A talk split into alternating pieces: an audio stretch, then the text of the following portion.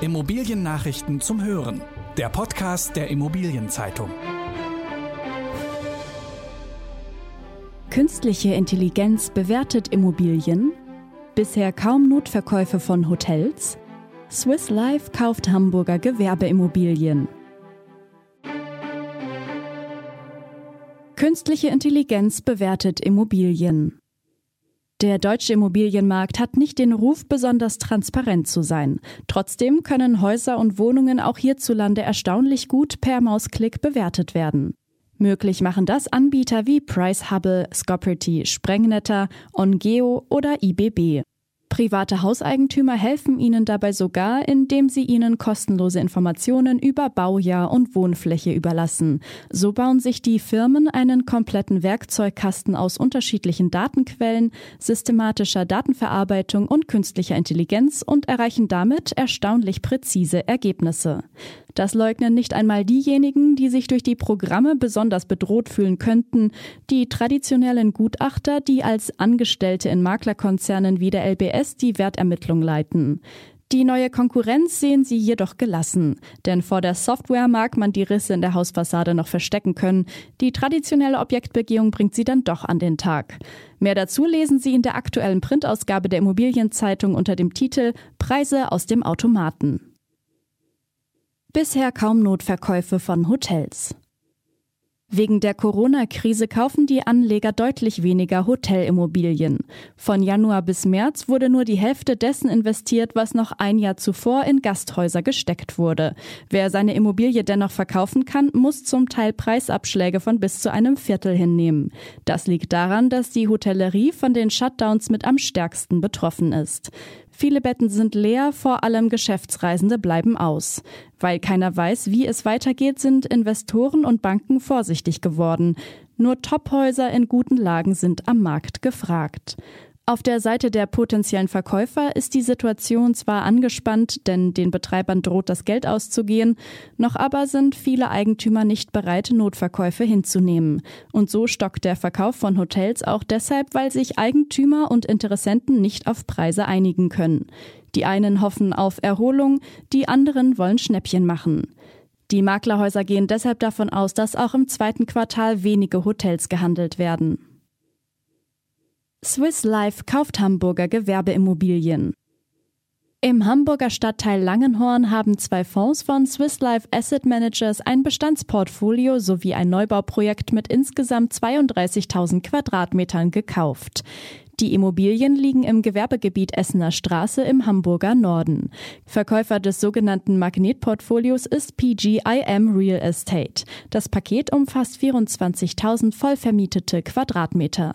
Diese dienen als Hauptsitz des Logistikunternehmens Hermes sowie als Zentrale des Biotech-Unternehmens Evotech. Auf dem Grundstück soll ein Bestandsgebäude abgerissen werden, damit ein 8000 Quadratmeter großer Erweiterungsbau für Evotech entstehen kann. Dieses Entwicklungsprojekt hat der Bios Corporate Real Estate Fund Germany One eingekauft. Das Ensemble hat in den vergangenen Jahren bereits häufiger den Besitzer gewechselt. Der Investmentmarkt läuft langsam an. Corona beschränkt die Reisemöglichkeiten für viele internationale Investoren. Diese Geldgeber fehlten im ersten Quartal dieses Jahres dem deutschen Investmentmarkt für Gewerbeimmobilien. Binnen drei Monaten wurden daher nur für rund 10 Milliarden Euro Büros, Handelsobjekte, Logistikcenter und Sozialimmobilien verkauft. Das ist etwa halb so viel wie im Vorjahr. Die Makler macht das aber nicht nervös, denn es werden zurzeit viele Verkäufe für die zweite Jahreshälfte zurückgehalten. Dann werden die Umsätze wieder steigen, sind die großen Beratungsfirmen einig. Nicht ganz so optimistisch sind sie für die Vermietung von Büroflächen. Die Stimmung bei Firmen, die Büros nachfragen, ist gemischt. Die Wirtschaft glaubt zwar an einen Aufschwung, aber die Zukunftsplanung fällt wegen der andauernden Corona-Krise schwer.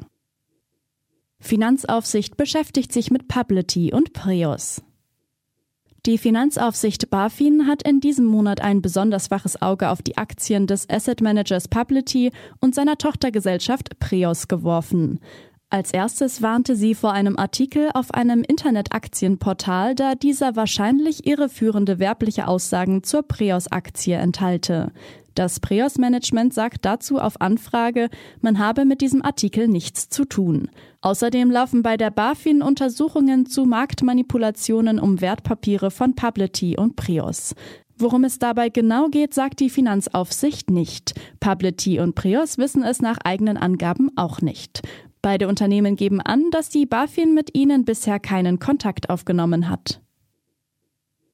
Wohnen statt Hotels in Osnabrück. Wegen Corona haben List Develop Commercial und Gorgeous Smiling die Entwicklung eines Doppelhotels in der Osnabrücker Innenstadt aufgegeben.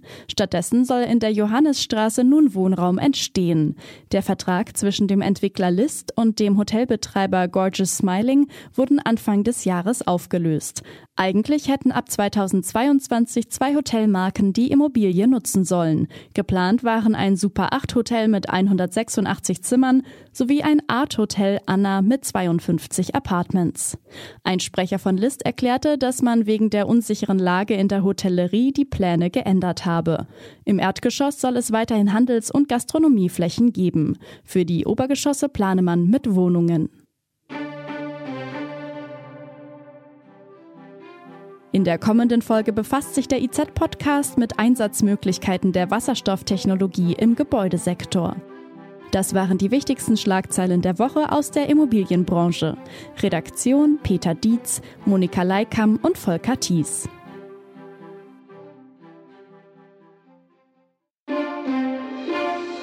Alle News gibt es zum Nachlesen in der aktuellen Ausgabe der Immobilienzeitung. Jetzt 10 Euro sparen mit dem Schnupperabo. Mehr Infos unter iz.de slash Schnupperabo.